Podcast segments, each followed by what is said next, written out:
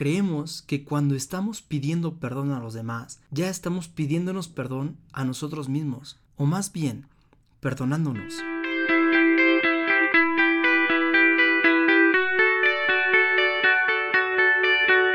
Hola a todos, yo soy Robalva, coach, motivador y conferencista, y lo único que busco es poder ayudarte a vivir tu vida de una manera increíble, sacando la mejor versión de nosotros mismos todos los días.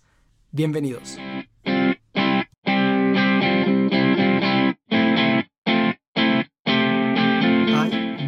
Muchísimas maneras de equivocarnos. Puede haber errores pequeños o grandes, pero al final todos son errores. Ahora que he comenzado con esto de grabar podcast, no te imaginas la cantidad de veces que tengo que volver a empezar porque me equivoco. Todos nos equivocamos muchísimas veces al día.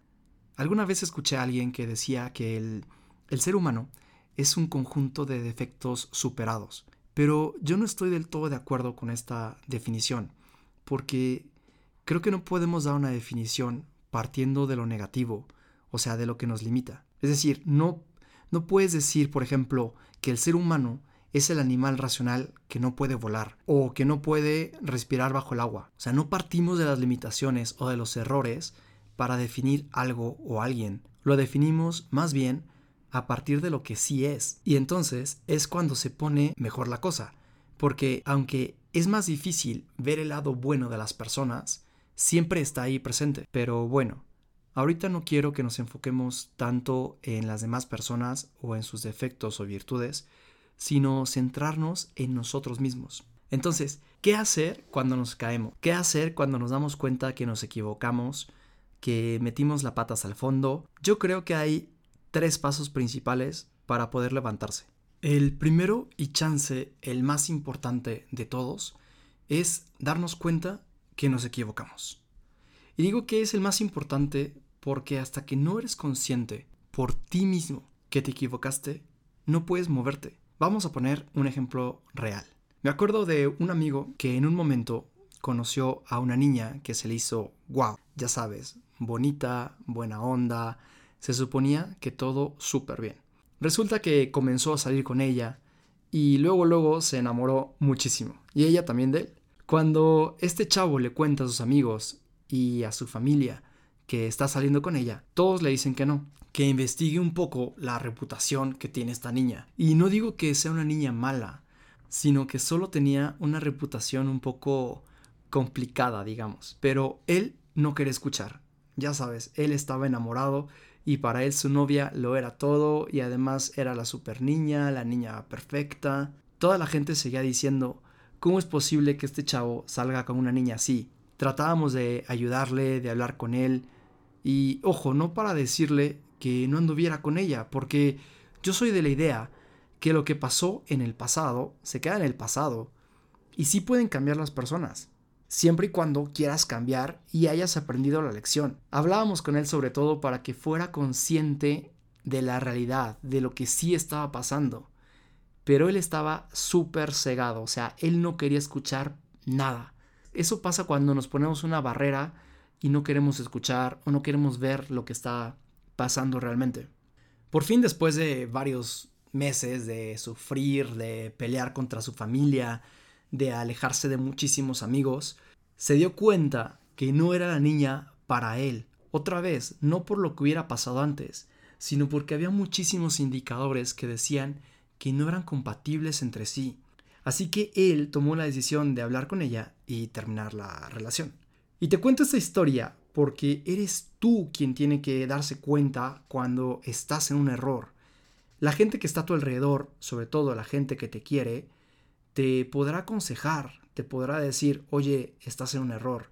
Pero si tú no volteas a verte y te das cuenta que sí estás en un error, es como si estuvieras acostado tomando el sol en unas arenas movedizas. O sea, ya sabes lo que va a pasar. Segundo paso, pedir perdón.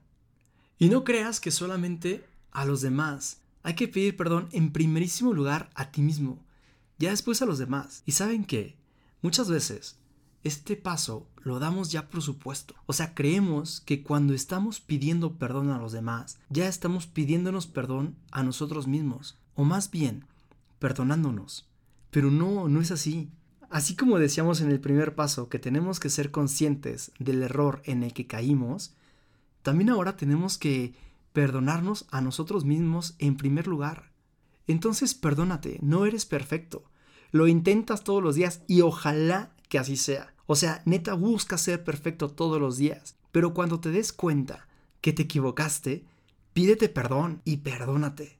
Y entonces ya estarás en posibilidades de pedirle perdón a los demás. Y es que aquí entran en juego dos términos, un defecto y una virtud, que escuchamos muchas veces, pero en ocasiones le damos una connotación distinta a la que tendríamos que darle. Entra en primer lugar la vanidad, o sea, el hecho de perdonarnos implica el darnos cuenta que nos equivocamos, que esa figura o modelo perfecto que creemos ser, al final no es tan perfecto. Y la humildad, para saber mirar a los demás a los ojos y decirles, oye, perdón, perdón por lo que hice, perdón por lo que no hice, perdón porque te lastimé, perdón porque te fallé, perdón porque no pensé en ti cuando tomé esta decisión. Y ya por último, el tercer paso, levantarte y volver a empezar. Aquí cada caso va a ser muy diferente, porque no siempre podemos levantarnos en el mismo lugar en el que nos caímos. A veces va a ser más atrás, pero ni modo. Lo importante es estar otra vez de pie. ¿Qué más da si es 10, 50 o 100 metros atrás de donde estabas? Lo importante es que puedes volver a caminar. Y en este paso tenemos un enemigo grandísimo y es el qué dirán. A veces nos importa demasiado lo que los demás vayan a decir. A ver, todos se van a dar cuenta que te equivocaste. Sí, es verdad. Es más, ojalá se den cuenta todos que te caíste. Pero sobre todo, que todos se den cuenta que otra vez estás de pie, que te diste cuenta que te equivocaste y tuviste el valor y la valentía de levantarte, de sacudirte el polvo y de volver a caminar o a correr. Entonces, ¿qué pasa cuando nos caemos? Nada, no pasa nada. Simplemente nos levantamos más fuertes, más maduros y sobre todo mirando no solo la meta a la que queremos llegar, sino el lugar en el que vamos pisando para no distraernos en el camino y que no vuelva a pasarnos otra vez.